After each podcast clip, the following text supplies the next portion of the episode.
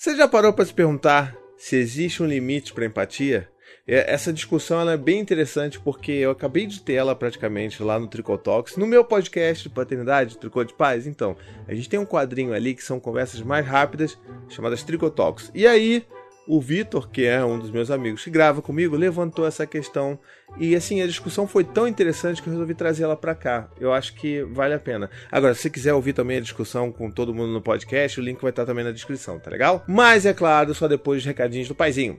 Muito bem, olha, o recadinho de hoje é simples, tá? Se você gosta dos conteúdos que eu produzo aqui no YouTube e fala assim, poxa, eu acho que eu poderia ajudar ele né, a se manter ali independente todo mês, um pouquinho. Você pode fazer isso. Clica no botão aqui embaixo, seja membro, e você vai poder se tornar um membro dessa comunidade, desse clube tão fofo, tão apegado, tão bonito no paizinho, que você vai ter direito também a encontrar com a gente nos chats do WhatsApp. Você vai poder trocar ideias, você vai poder pedir sua ajuda pro pessoal lá, que tem uma galera que já se ajuda e que já comenta um sobre os problemas dos outros e também participar da produção e da escolha de temas para esse canal. Então vai lá, você me ajuda e você ganha essas recompensas lindas.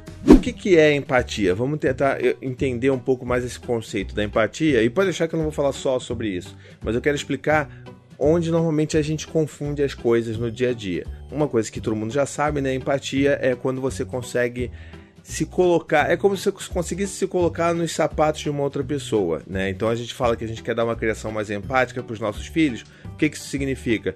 Que, poxa, se eu tenho um bebê ali de um ano que ele está começando a explorar a casa, começou a aprender a andar e quer mexer e futricar em tudo, a gente tenta enxergar o mundo com os olhos dos nossos filhos e entender que, poxa, realmente, né? Se eu tivesse aprendendo a andar e descobrindo todas as coisas sobre o mundo, eu ia adorar mexer nessas coisas todas. Eu ia adorar mexer na gaveta e tirar tudo que está dentro da gaveta e jogar no chão, porque faz parte, né?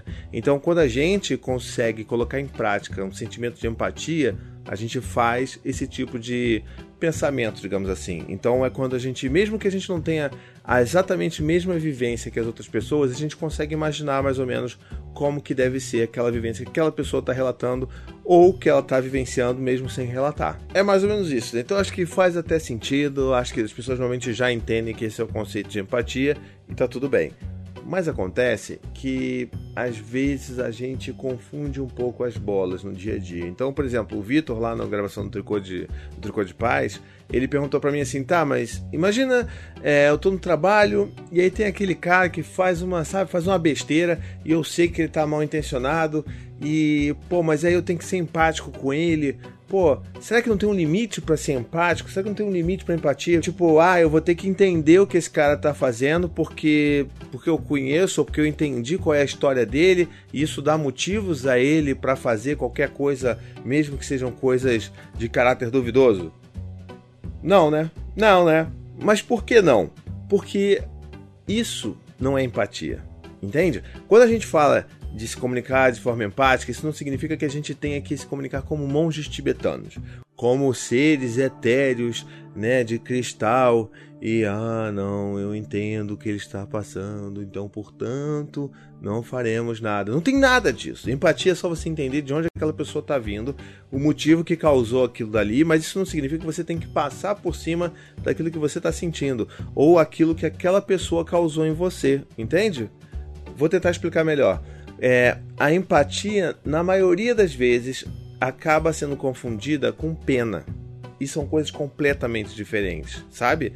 Assim, se você deixar aquele cara que fez coisas de caráter duvidoso, por exemplo, só porque você sabe de onde ele veio, né? Sei lá, a história da família dele, qualquer, qualquer justificativa, isso não é empatia. Isso é pena, entende? Você não precisa passar ou regular a sua reação por causa da história de outra pessoa. Fez sentido para você? Eu acho que esse é um conceito que a gente tem que ter bem claro aqui, porque não é pena, não é, sabe, compaixão. Empatia é só você entender. Isso significa o que então? Que nesse caso, por exemplo, de um cara no trabalho que fez qualquer coisa X que você ficou muito revoltado, você pode sim ter a empatia de entender o que trouxe esse cara a fazer aquilo, mas ao mesmo tempo você pode também fazer com que aquela pessoa saiba qual foi o impacto, qual foi a consequência daquilo que ela fez em você. Então não significa que você vai ter que engolir sapo, sabe? Ter empatia não é engolir sapo. É você às vezes chegar para esse cara e falar assim: olha só, é, eu sei que você está passando, sei lá, por um momento muito difícil, eu entendo.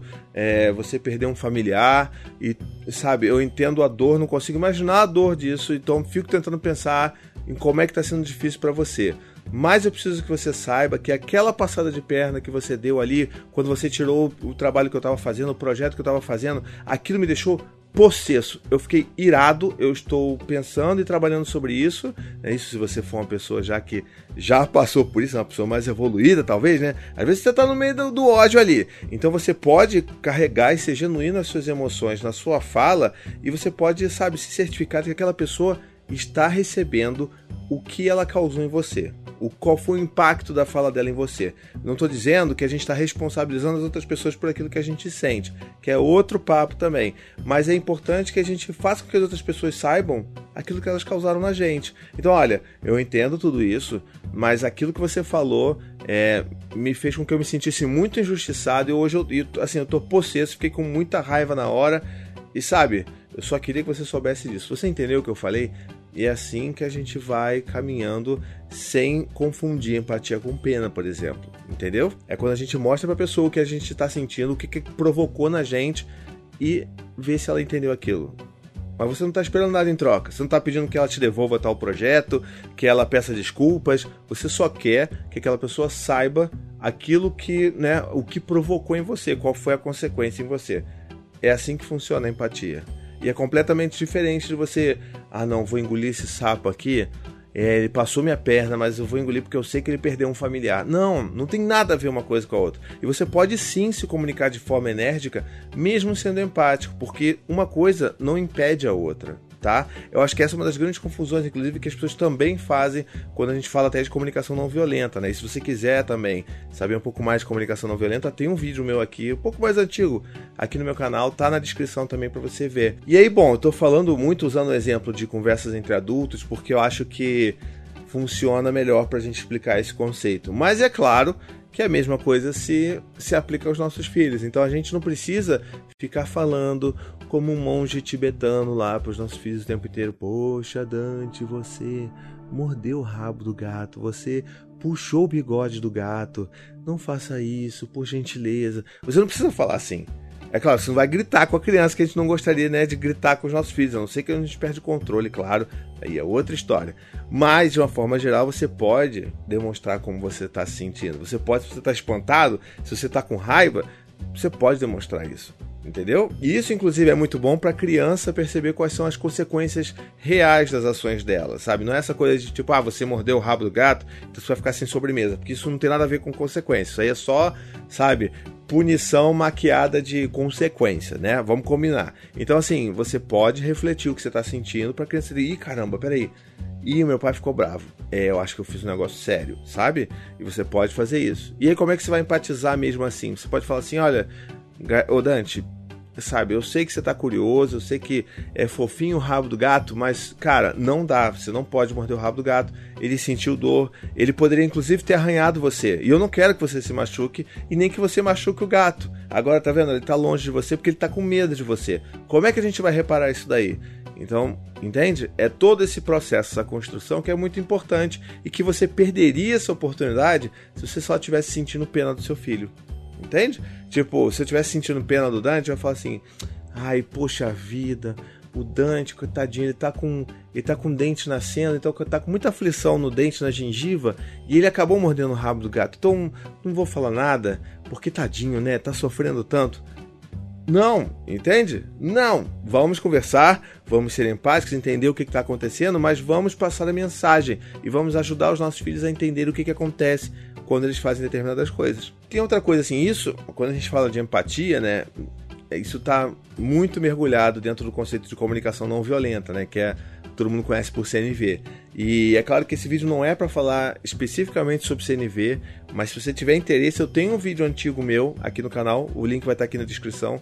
Você pode olhar lá para entender de onde veio a CNV, quais são as quatro etapas da comunicação não violenta, que é uma comunicação baseada na empatia.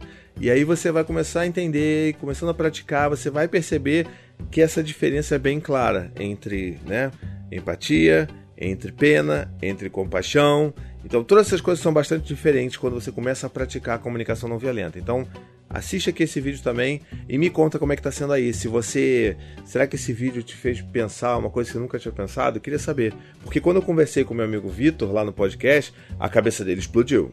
Ele falou assim: Meu Deus, o Nintendo é verdade, caramba! Então, se, se, isso causou o mesmo impacto em você, deixa aqui nos comentários. Me ajuda a entender por que, que você confundia tanto empatia com pena. De onde veio isso?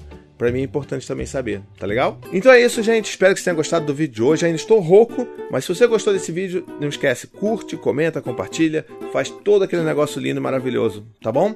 Um beijo, até a próxima tchau, tchau.